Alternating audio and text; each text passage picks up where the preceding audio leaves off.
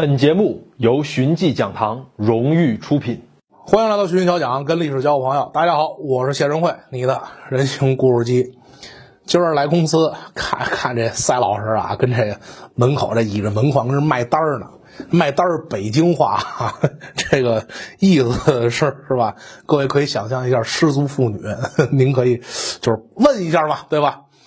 这赛老师跟门口见我来了，哟，看跟看见希望了啊！这赶紧就帮我开门。我这大老远一看，就这孙子肯定有事儿啊！让他给你给你行了，有事儿说有屁放。赛老师特神秘啊，这把我拉一边去了。谢，有个事儿求你。我说干嘛呀？又我一朋友，真我一朋友啊，男的，最近这身体啊出点问题。原来呢。英姿飒爽，现在是力不从心，经常疲软，心有余而力不足啊！你有什么招吗？我一听我就急了，哥们儿才三十，对吧？没遇到过这种问题，我他妈怎么知道怎么办呀？刚要发火，转念一想，不对，嘿 嘿赛老师的朋友那就是我朋友啊，对吧？朋友遇到这种事儿，那不能见死不救啊，对吧？这东西有药能治，那是吧？那小蓝药片就行。不过这话说回来啊，上个世纪八十年代这小蓝药片被发明之前，这种病啊一直困扰着广大男同胞啊，不少人利用这种病挣了很多钱。今儿呢，咱就讲这么一个故事，在这群利用这种病挣钱的人眼里头啊，我觉得最牛的是个大老美，叫约翰·理查德·布林克利。哎，巧了，他爸也叫约翰·理查德·布林克利。这帮大老美心真大。他们家祖上算是一个叫什么医学世家，对吧？祖上移民到美国之后，那世代从医呀。他爸当年在南北战争，就是美国内战的时候，在这南方军当军医，死在他手下，冤魂无数，人送外号“魔鬼转世”。其实这不能完全怪他爸，为什么呢？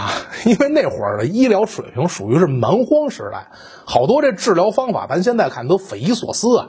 比如说用什么石油。做咳嗽药的用这牛粪止血，老爷子手艺不行，但是呢，跟他儿子相比啊，那已经是华佗转世了。这小布林克利打小就想当医生，经常拿这小动物做实验。这小动物啊，就在他的努力之下，成功从手术台转移到了厨房案板。也就是那会儿没有动物保护组织啊，对吧？要不然这布林克利家门口早就堵着，就就骂上街了。别看这布林克利干点正事儿他不行，但是斜的歪的一门灵。一九零六年，二十一岁的布林克利想到了一个来钱快的路子，哎，我这干脆我冒充个医生吧。他号称能用这草药混合石油加牛粪，专门治疗男性的难言之隐。那之前说了啊，那会儿大老美啊还是那蛮荒时代的，大众普遍没什么见识，说点什么都有人信。布林克利靠这套办法挣了不少钱。还别说，那会儿的布林克利还算是有自知之明。一九零七年挣点钱之后啊，他就报考了当时特别有名的一个医学校，准备呢以后持证上岗。但是这智商啊是真不行，白白在这学校浪费了四年时光，连这毕业证都没拿着，更别提这行医这个资格证了。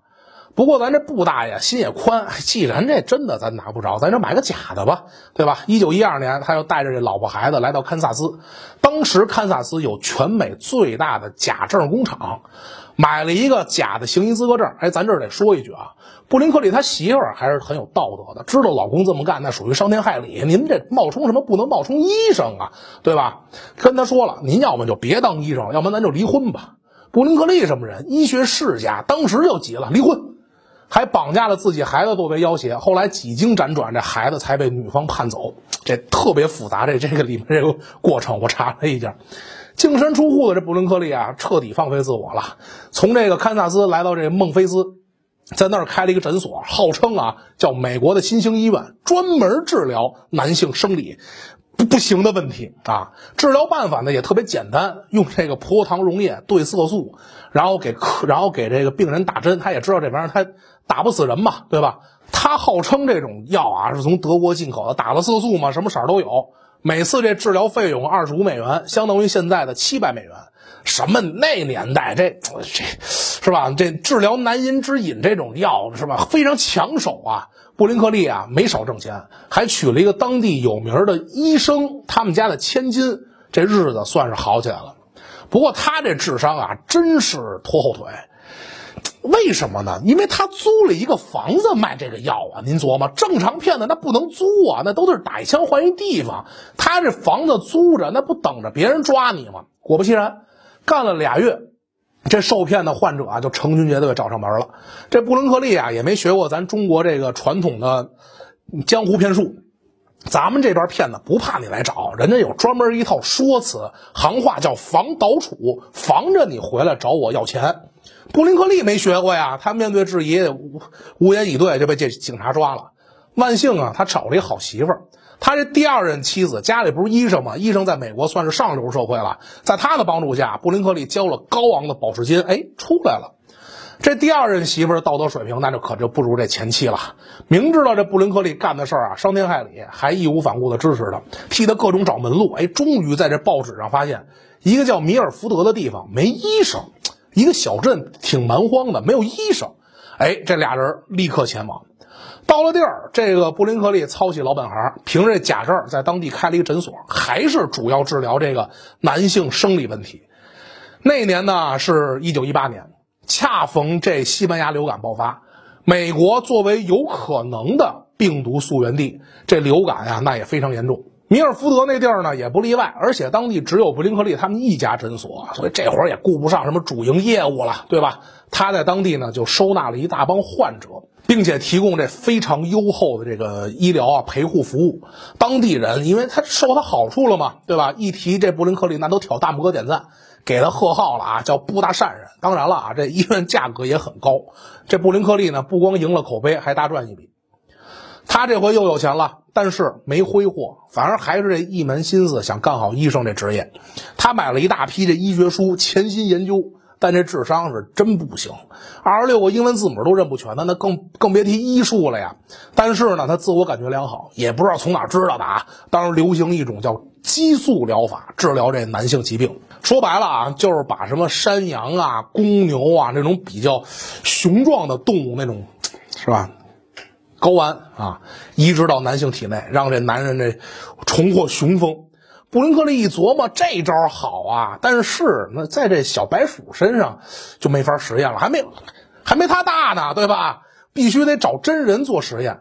于是呢，他就找了一个当地的农夫，据说也有难言之隐，结婚十八年，一个孩子没有。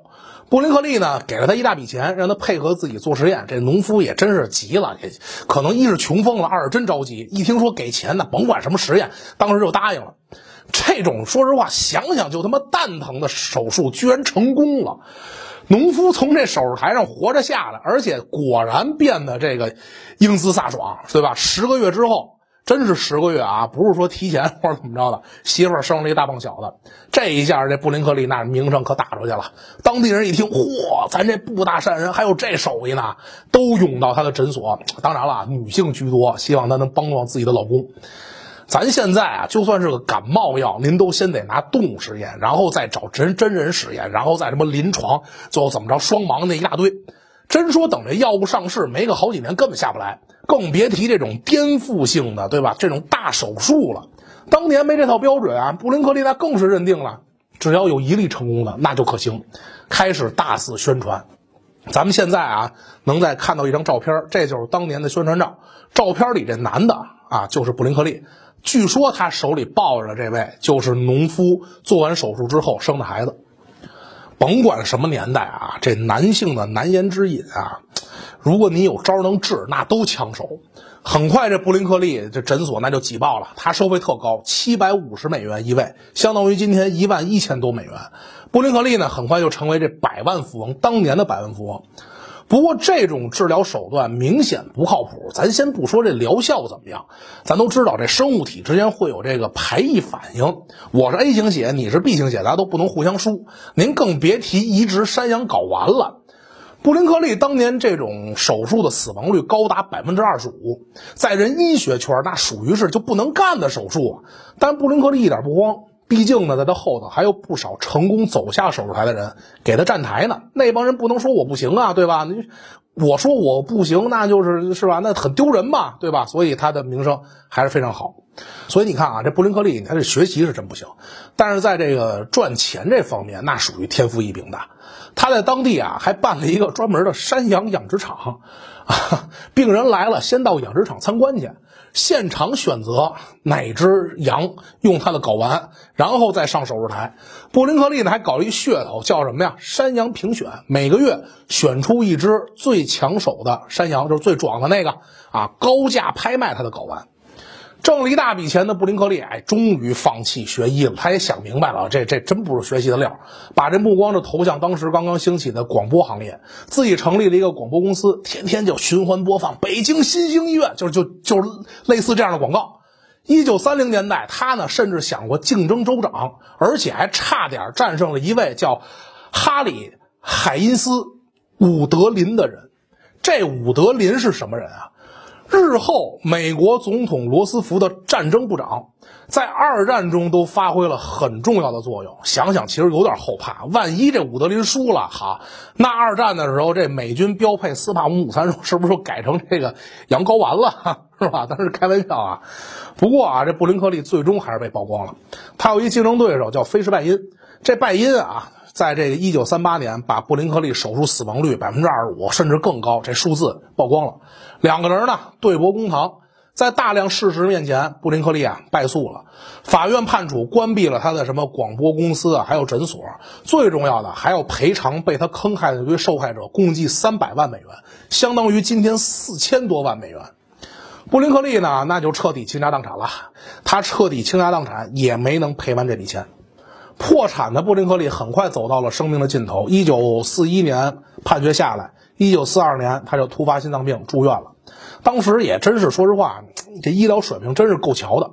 这医生在诊断之后啊，要求他做一个截肢手术，把他一条腿给切了。这庸医最终还是碰上庸医了。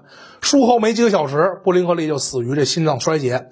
这这也算是一种恶有恶报了吧？布林克利这孙子啊，那真是说实话钻了时代的空子。上世纪初，别看离今天就一百年，科学理论这种东西还特别落后呢。大众那是真不懂里头那些道理什么的。